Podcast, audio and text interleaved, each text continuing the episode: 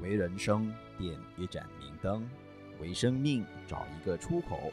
为自己寻觅一本书。我是普通读者吴心凌。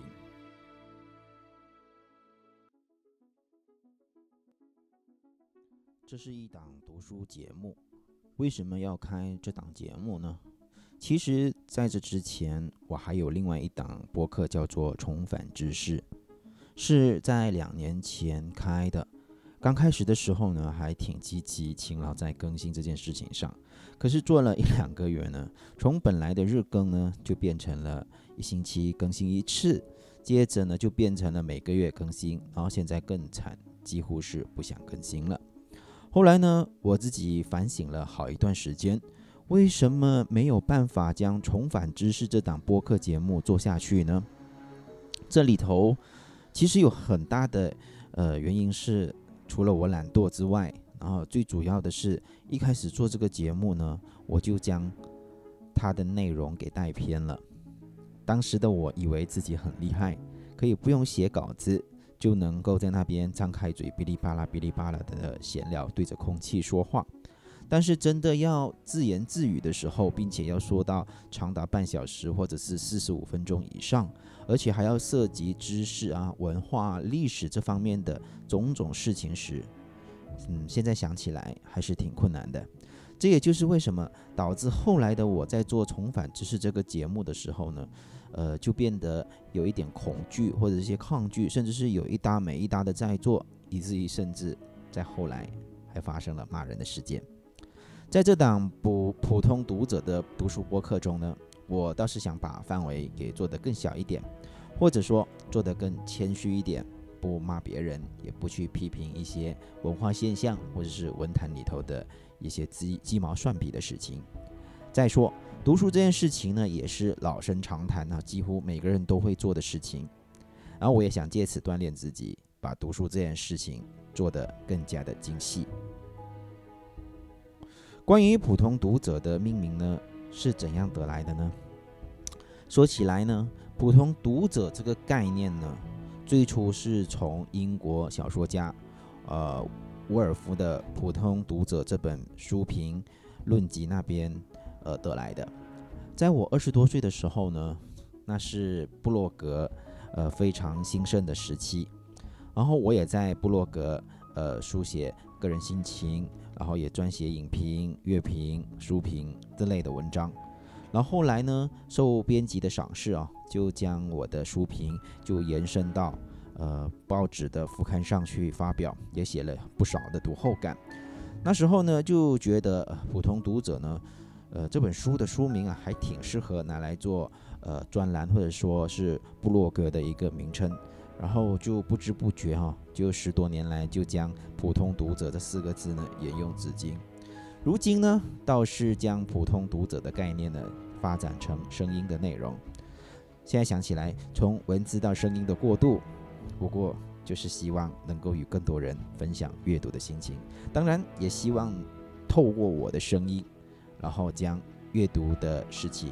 呃，变得更加的丰富，尤其是在马来西亚。既然名字叫普通读者，那很自然的，普通是相当重要的事的事情。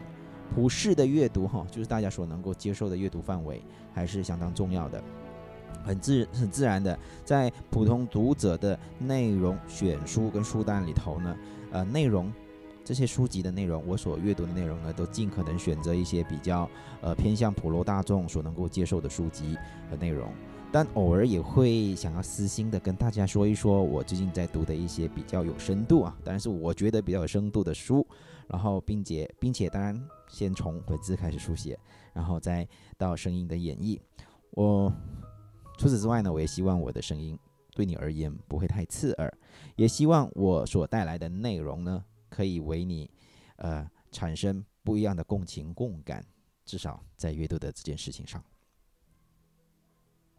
那么会不会有嘉宾跟我们一起在普通读者这一档读书节目里面谈书呢？就目前的情况而言呢，如果我是有多余的余力的话呢，那我会跟朋友们，或者邀请一些呃喜欢读书、经常在呃社交平台上面分享读书经验的朋友呢，在呃一些空档的时间上面呢，连线来谈一谈读书这件事情，之后再后置成节目内容。然后除此之外呢，呃，如果还有时间的话呢，我也希望可以做一些。呃，国内国外啊，针对某一些特定事件哈，进行一些深度的访谈。当然，这话题还是得回到阅读这件事情上，回到书本的这件事情上。此外呢，我也希望啊，读者听众呢，也能够跟我一起共读一本书。然后在每一期的这个读书节目结束的时候呢，我都会在节目里先预告一下我在下一。下一波节目里头即将谈到的书，然后也希望呃你能够呃去找一找这本书，或者是不论是透过网络啦，还是书店啊，然后去寻找这一本书，然后可以的话，呃你又想听我如何谈一谈那本书的话，呃你跟我就一起读一读它吧。然后当然关于更新这件事情，我希望你能够体谅我这个工作稍微有一点繁忙的编辑啊，呃。可以做到每周更新，当然是更好了。但以我现在的能力而言呢，能够做到呃隔周更新这件事情呢，我觉得是更为理想的。所以，个人能力的不足哈，可能就只能用呃隔周的方式。哎，呃，隔周对隔周的方式啊，就隔两周的方式，然后呢，才将我的呃内容给制作好。毕竟阅读这件事情不能够急促嘛，必须要好好的将这个内容给消化一下，然后再来跟大家说一说我对于那本书的心情感想，读后给自己的一些启发的经验。所以呢，我希望能够用自己的声音呢来跟你们交流，尤其是啊，透过阅读这件事情，然后在这个科技创新啊扑面而来的世界哈，对于人工智能充满期待又充满不确定的现代社会里，阅读可以让我们变得更加充实，也能够让我们更积极的迎向挑战。